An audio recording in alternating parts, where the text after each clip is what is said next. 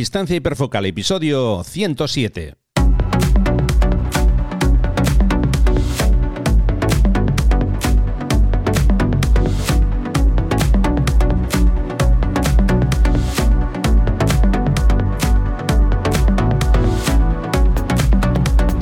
Hola, ¿qué tal? ¿Cómo estáis? Bienvenidos a un nuevo episodio de Distancia Hiperfocal, el podcast de fotografía de paisaje y viajes.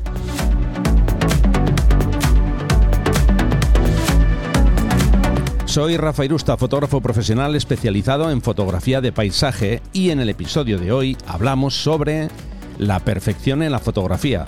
Aunque creo que esto se puede aplicar a la vida en general, la perfección puede ser tu peor enemigo y hoy hablamos de ello.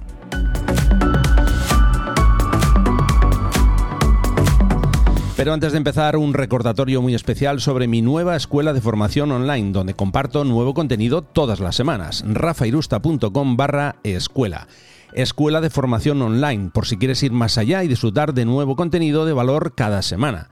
Un espacio con varias secciones que se actualizan mensualmente y además, novedad importante, con la publicación de una revista de fotografía que va a incluir fotografías de las alumnas y alumnos de la escuela si estás interesada, interesado, echa un vistazo en rafairusta.com barra escuela.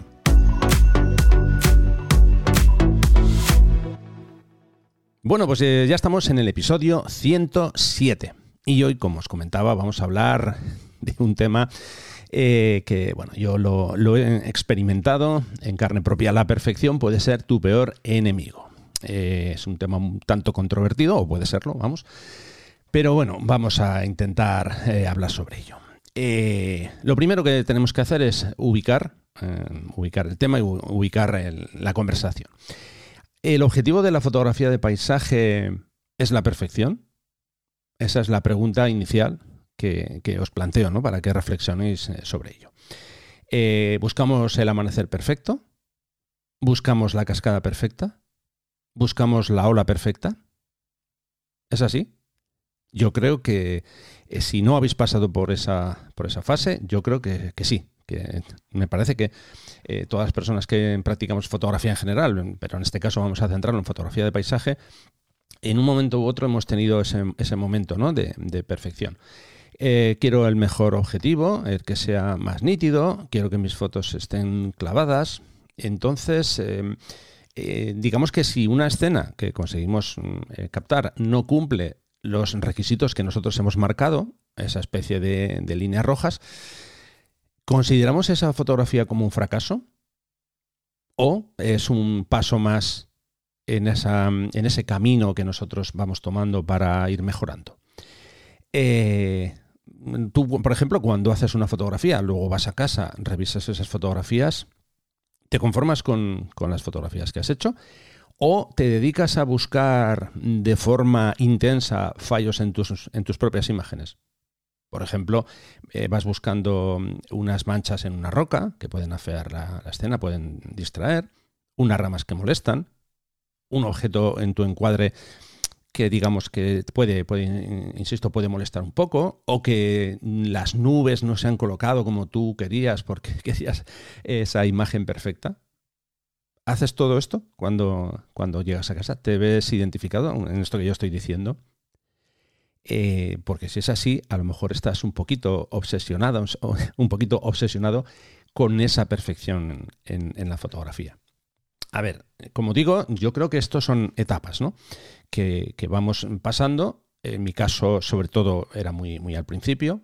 Eh, luego ya ha ido, poco a poco, he ido modelando eh, mi forma de, pensar y mi forma de, ver las imágenes o de plantear las imágenes. Y en mi caso particular, hablo, siempre desde mi, propia em, em, experiencia, desde mi, desde mi propio punto de vista, es algo que ha pasado a un segundo plano. Me parece que ya en algún otro podcast ya he hablado de esto, aunque ha sido quizás así un poquito más de refilón. Hoy me quiero centrar, como, como veis, en, más en este asunto, ¿no? En, esa obsesión de buscar, como digo, toda esa perfección en la, fotografía. Porque esto, este tipo de, fijación, puede llegar al punto que a lo mejor impide que salgamos a hacer fotografías. Y diréis, a ver, a ver, ¿cómo que, impide que salgamos a hacer fotografías? Bueno, imaginemos que, tú estás en casa, estás preparando una salida para el día siguiente o para el fin de semana y entonces, bueno, consultas una aplicación del tiempo, de esas que no aciertan nunca, ya sabéis lo que opino de las aplicaciones del tiempo, que es muy difícil que acierten, algunas se acercan más, otras menos, pero bueno, eh, a ver, que, mm, si no me acabo dispersando. Vemos las condiciones previstas y no son las que nosotros queremos, o no son, mm, digamos, las adecuadas que nosotros queremos para una, sesión concreta. Eh, otra pregunta que te hago para que reflexiones sobre, sobre la respuesta que vas a dar. Si las condiciones no son las adecuadas, ¿cancelas esa salida fotográfica? Porque no vas a tener esas condiciones. ¿Mm? O aún así decides, eh, bueno, voy a, salir, porque al final lo que quiero es salir. Eh, si consigo fotografías mejores o peores, vamos a, dejarlo en un segundo plano. Insisto, ¿tú, ¿tú qué haces? ¿Sales o te quedas mm, esperando una situación mejor? He hecho una pausa así a propósito, ¿eh? para, ver cuál es esa, respuesta y esa pequeña reflexión. Quizás el episodio de hoy va a ser un poco eso de reflexionar y de, pensar hacia dónde vamos o desde dónde venimos. ¿no? Eh, yo creo que esto eh, nos pasa mucho a los fotógrafos de paisaje. No sé, en otras, mm, en otras, mm, en otro tipo de, fotografías probablemente no, no, suceda. Bueno, quizás en, las de fauna puede pasar algo, mm, algo similar, ¿no? Porque influyen también mucho las, las condiciones. Em, ya digo, en los fotógrafos de paisaje mm, buscamos eh, ciertos elementos mm, que van a hacer que nuestras fotografías eh, sean mejores, ¿no?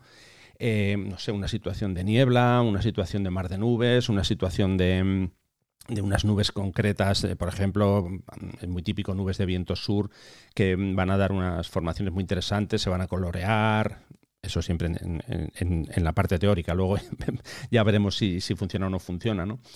Pero ya digo, cuando no se van a producir esas condiciones o directamente no se producen, porque puede ser que tú salgas, vayas a la localización, eh, estés esperando a ver qué pasa y ni siquiera decidas que ni siquiera vas a sacar la cámara del, coche o, de la mochila, ¿no? Porque dices, bueno, o sea, al final total.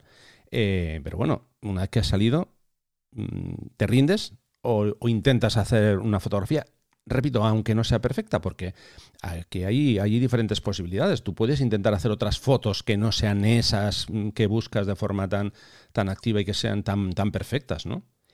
Eh, ya digo, tenemos que pensar sobre esto porque al final, si nosotros vamos persiguiendo la perfección, esa perfección que tenemos en nuestra cabeza, eh, esto lo que va a hacer es limitar nuestras posibilidades de, de, digamos, de crecimiento creativo. ¿Por qué? Porque vamos a tirar la toalla antes de intentarlo.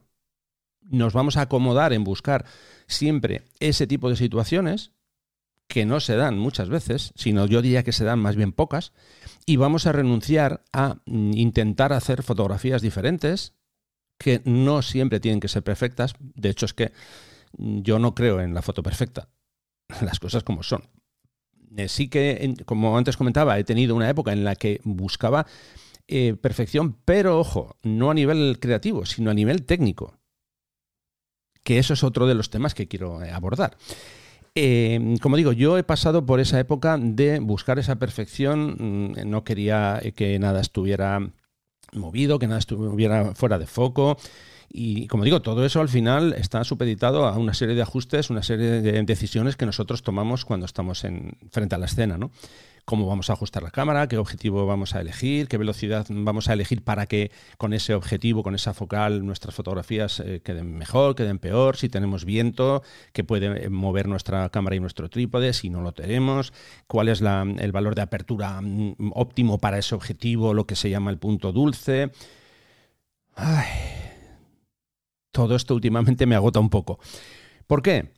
porque ya digo, yo ya he pasado por esa etapa. Yo entiendo que, sobre todo cuando estamos empezando, esto es como una escalera, ¿no? Tú mm, partes de una parte, o sea, de, partes de una parte, valga la redundancia, o partes de, una situación en la parte más baja y tú tienes que ir subiendo una escalera. Hasta llegar a una parte media y una parte alta. ¿no? Vamos a decir que la parte media ya, cuando dominas bastante bien todas esas cuestiones técnicas y además ya te estás metiendo en, digamos, en aprender eh, cuestiones como más, más creativas como composición y demás, y vamos a decir que la parte alta ya es cuando ya dominas tanto la parte técnica como, mm, vamos a decir, la parte creativa y ya dejas un poquito más volar tu, tu, eso, tu parte creativa y tu imaginación. ¿no? Pero como digo, ese es un, proceso. Y para llegar desde abajo hasta arriba, hay que subir esos peldaños. O por lo menos yo así lo, he, vivido. En mi, caso, he tenido que ir subiendo poco a poco esos peldaños. Eso significa que no, no es fácil subir cinco peldaños de golpe. Eso nos pasa en una escalera. Puedes subir a lo mejor dos peldaños de golpe. Pero no puedes subir cinco ni diez. Tienes que ir quemando esas etapas. Y repito, yo he vivido esa etapa mm, de buscar esa perfección técnica, mm, los ajustes ideales, y de hecho hay episodios en el podcast donde yo os doy ajustes recomendados y tal. Pero al final yo siempre creo en que está bien que te den unas referencias, pero tú eres la persona que tienes que experimentar con esto si realmente te gusta avanzar. Quiero decir que, a ver, yo es que nunca he creído en lo de las recetas mágicas de, mira, tú aplica esto, esto, esto y ya tienes todo hecho, ¿no? Yo siempre he pensado que es mucho más bonito experimentarlo. Está bien que te den una guía, de hecho yo doy una guía, yo en mis talleres doy una serie de datos, doy una serie de recomendaciones, pero yo siempre insisto mucho en que os recomiendo que salgáis al campo, que hagáis muchas pruebas, que os confundáis, que eso es muy bueno porque de esos errores luego se aprende.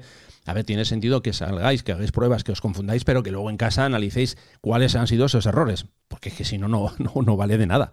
Pero ya digo, es muy importante que, eso, que cometáis fallos, porque de los fallos aprendemos muchísimo, muchísimo, muchísimo. ¿De acuerdo? Eh, bueno, como ya decía, nos centramos en principio en toda la parte técnica. Vamos a imaginar que ya hemos dominado la parte técnica, ya sabemos qué valores tenemos que aplicar, cómo eh, usar la cámara, los objetivos, todo eso ya lo, ya lo tenemos, ya lo tenemos, ya sabemos usar la distancia hiperfocal, como el nombre del podcast. Y bien, como ya os comentaba antes, en esos estados de esa escalera que vamos subiendo, pues ya podemos centrarnos más en cuestiones como la composición o incluso eh, cómo usamos la luz, cuáles son las condiciones de luz ideales para las escenas que nosotros estamos buscando. Eh, después de eso, hay, vamos a decir otro, otro mm, iba a decir otro peldaño, no, más que otro peldaño, sería otro descansillo dentro de la escalera donde decidimos avanzar en el revelado. Aquí también, también yo creo que todos hemos tenido ese momento de no, no, no, es que yo quiero que mis fotos, cuando las, eh, mm, saque del revelador, me da igual que sea Lightroom, Capture One, que sea, tienen que quedar súper, súper, súper, mm, vamos, súper nítidas, súper definidas, que yo las vea en, una red social y es que me quede, me quede pegado ahí, porque, ¡guau! ¡Qué perfecta está esa foto! Está, vamos, clavada, ¿no? Digo en cuanto a las cuestiones técnicas. No, de momento no estamos hablando de, cuestiones más allá de, la parte técnica. Y aquí es donde yo, de nuevo, os lanzo otra pregunta. ¿Es necesario que nos centremos en esa búsqueda de la escena o de la foto perfecta a nivel técnico? Bien, está bien. Eh, la cuestión es, si no conseguimos, repito la pregunta de antes, esa foto que es maravillosa, excelente, ¿Consideramos que hemos fracasado? Porque aquí lanzo un nuevo dato sobre la mesa. Yo por lo menos no estoy inspirado todos los días de mi vida. O no estoy igualmente inspirado.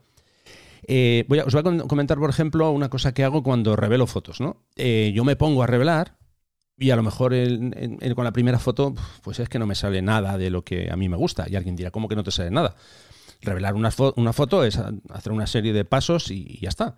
Bueno, eh, si no, vas a añadir ningún aspecto creativo a la foto, bien, eh, tu sistema es ese, perfecto, no, yo no tengo nada que decir. Pero es que eh, creo que esto ya os lo he dicho alguna vez. Yo no, no estoy atado a captar siempre solo lo que he visto o lo que en un momento dado he vivido en un paisaje. A mí a veces me gusta hacer diferentes versiones, me gusta experimentar en función del estado de ánimo que tengo cuando hice la foto o el que tengo hoy que estoy revelando esa foto. Me gusta dejar que mi imaginación vaya un, un poco más allá y me gusta tratar las fotografías desde un punto de vista más artístico, menos realista, si lo queremos entender así. Aunque intento que mis fotos sean creíbles, eh, sean, pues sí, eso, bastante realistas, pero hombre, siempre dejo un, espacio a, la improvisación, al decir, bueno, es que a lo mejor me gusta aplicar un balance de blancos eh, más cálido o más frío, porque dentro del revelado tenemos esa parte de la creatividad, ¿no? Entonces, ya digo, yo todos los días eh, no estoy inspirado, no estoy, no tengo la musa eh, al lado, ¿no? Entonces, mm, ¿cómo lo gestionáis? Porque yo a lo mejor ese día me pongo a revelar y no consigo, entre comillas, la foto perfecta. Bueno, lo dejo.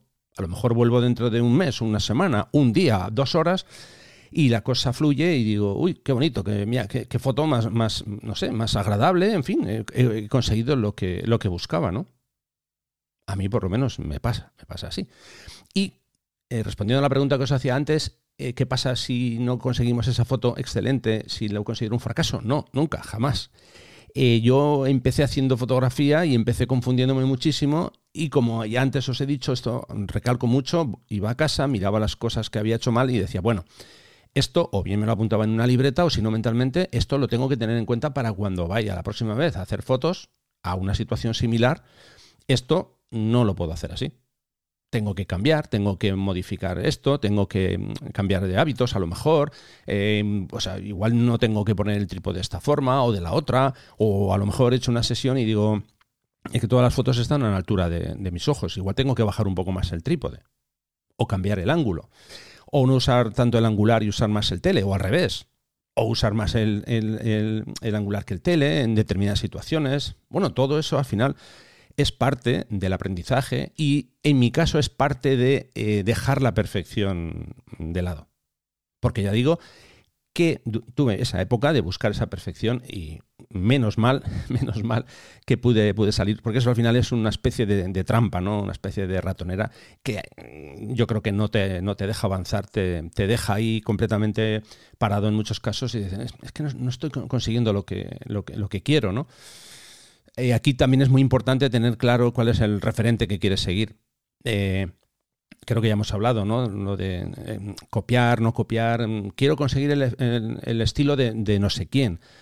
Bueno, yo creo que es mejor que, tú vayas haciendo fotos y vayas construyendo ese estilo. Obviamente, claro, te van a gustar ciertos fotógrafos, cómo plantean sus escenas, cómo trabajan con la luz, cómo hacen revelados. Bueno, todo eso está bien, como digo, y es parte de un aprendizaje. Y yo creo que eh, es, fenomenal. El, copiar a alguien para ir eh, aprendiendo, claro que sí. Pero si tú vas buscando la foto de alguien exactamente esa misma, claro, ya de entrada vas a tener que, buscar un día que tenga las mismas condiciones, en fin, es que se hace todo mucho, mucho más complicado. ¿De acuerdo? Eh, reflexión, digamos, para cerrar este, este apartado, es que si quieres escapar de esa búsqueda de la, de la, perfección es fundamental, fundamental, que no tengas miedo a fallar y a confundirte. Porque es súper importante que te confundas, que, falles y que aprendas de esos fallos. Porque si no, obviamente no, no, no avanzas, no, no consigues nada. O sea que ya digo, no tengas miedo, mm, tienes que hacer fotos, pero no hacer por hacer. Voy a hacer 450 fotos. Está bien, puedes hacer 400 o 4000. Pero luego es muy importante que analices en tu casa cuando estás ya, delante del ordenador, ¿no? Que ahí tienes todo el tiempo del mundo, el decir, a ver, eh, aquí qué es lo que hice, este encuadre, ¿por qué esta fotografía, estas ramas me salen movidas? ¿Qué es lo que he hecho mal? Vale, bien. Y luego, claro, una vez que, ya tenemos la foto, hemos hecho esa serie de avances, hay mucha gente que, no le gusta compartir su trabajo porque dice, pues que, es que no está a la altura de, lo que yo quiero, ¿no? Esa barrera de, como no es la foto perfecta, no la voy a compartir. Bueno, otro error, porque puedes compartir la foto, quizás esto ahora es más complicado. Digo porque antiguamente era, más habitual que cuando compartías una foto la gente te comentaba sobre esa foto y tú podías aprender. Ahora es más difícil, ¿no? Porque más allá de fotón, qué bonita, cómo me gusta o un, corazoncito, pues no, no, te dan mucha más eh, opinión. Pero bueno, eh, yo creo que, es, importante también eso, compartir eh, tus fotos, compartir tu, trabajo, aunque no sea un trabajo perfecto. Es que no tiene por qué ser perfecto, insisto. Eh, como digo, es bueno, es bueno que, eso, que le quitemos el miedo a, compartirlo. Y bueno, voy a ir con otra reflexión. Ya os he dicho que hoy iba el día de preguntas y de reflexiones, que creo que esta también es interesante. A ver como hemos estado hablando de la perfección técnica en las fotografías, eh, aquí pregunto, ¿tú qué prefieres? ¿Conseguir la perfección técnica en una fotografía o quieres darle prioridad al momento clave en el que has hecho esa fotografía. Hablo, por ejemplo, de un momento de luz em, alucinante, de un momento en el que ves un arco iris y a lo mejor no te ha dado tiempo de colocar el trípode, pero bueno, eh, has, cogido la cámara como buenamente has podido, has hecho la foto. Mm, igual no está 100% clavado el enfoque, pero ¿para ti qué es más importante? ¿Tener la foto perfecta a nivel técnico o tener una buena foto con un momento decisivo? Dejo ahí la reflexión. ¿De acuerdo? Por, cierto, para esto es importante cuando ya vas avanzando, que tengas eh, dominados los ajustes de tu cámara o incluso que lleves ya tu cámara preparada para que en cualquier momento que pase algo, en cualquier momento, eh, que tengas la cámara preparada y solo tengas que hacer eh, clic al botón de disparo. Esto, por cierto, tiene mucho que ver con eh, cómo trabajo yo. En mi caso, eh, bueno, ya, lo sabéis que yo eh, siempre o casi siempre trabajo con prioridad a la apertura, precisamente porque esa es una ventaja enorme que tengo que si trabajo en manual tengo que mover más botones, más ajustes, porque la luz cambia, las situaciones cambian.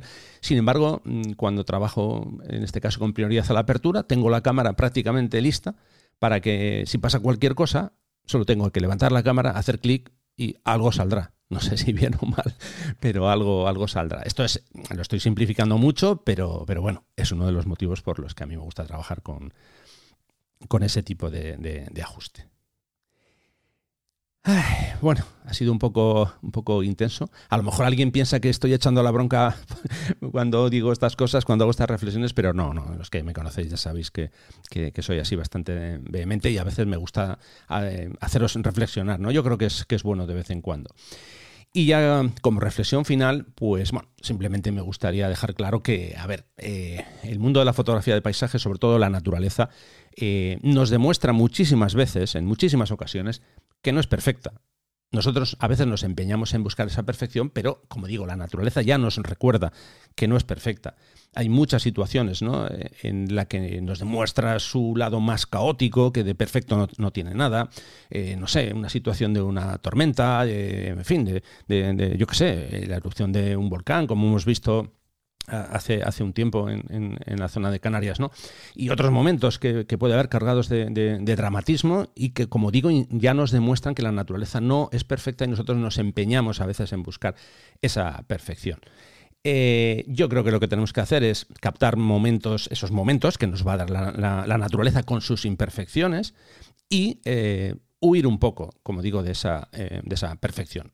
A no ser a no ser que intentemos canalizarlo de otra forma, pero mm, ya digo, cuidado con el título del episodio, la perfección puede ser tu peor enemigo, yo creo que es así, yo creo que tenemos que intentar tener eso muy, muy en cuenta y reflexionar sobre ello.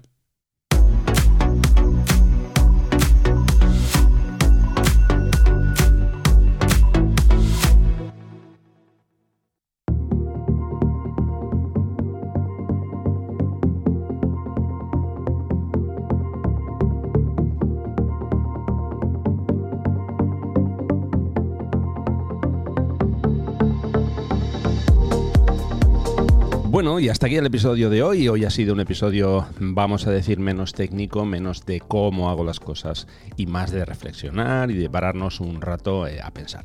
Espero que estas reflexiones os sirvan de ayuda para avanzar y para mejorar. Esa es la idea principal. Bueno, como ya es costumbre, cuando llegamos ya al, al, final, os quiero recordar que podéis consultar las fechas de mis próximos talleres de fotografía de paisaje en mi web rafairusta.com barra talleres. Y aprovechando que estamos en la época de verano, ha llegado el momento de cargar las pilas, así que el podcast se va a tomar un breve descanso. Tranquilidad que en poco y nada estamos de vuelta otra vez. Eh, por supuesto, vais a, seguir teniendo contenido de valor, seguir disfrutando de contenido de valor a través de la escuela de formación online, rafairusta.com barra escuela. Contenidos exclusivos que voy actualizando cada semana.